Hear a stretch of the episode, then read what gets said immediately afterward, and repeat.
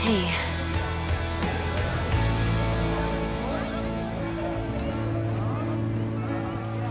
When you broke up with me, you said it was because you needed some time alone. You don't look so alone to me. Matt, you don't understand. It's. That's okay, Elena. You do what you have to do. I just want to let you know that I still believe in us. And I'm not giving up on you.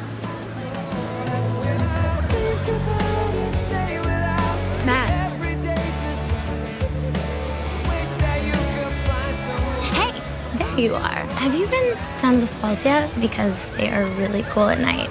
You know, I can show you if you want. I think you've had too much to drink. Well, of course I have. so, Caroline, you and me, it's not gonna happen.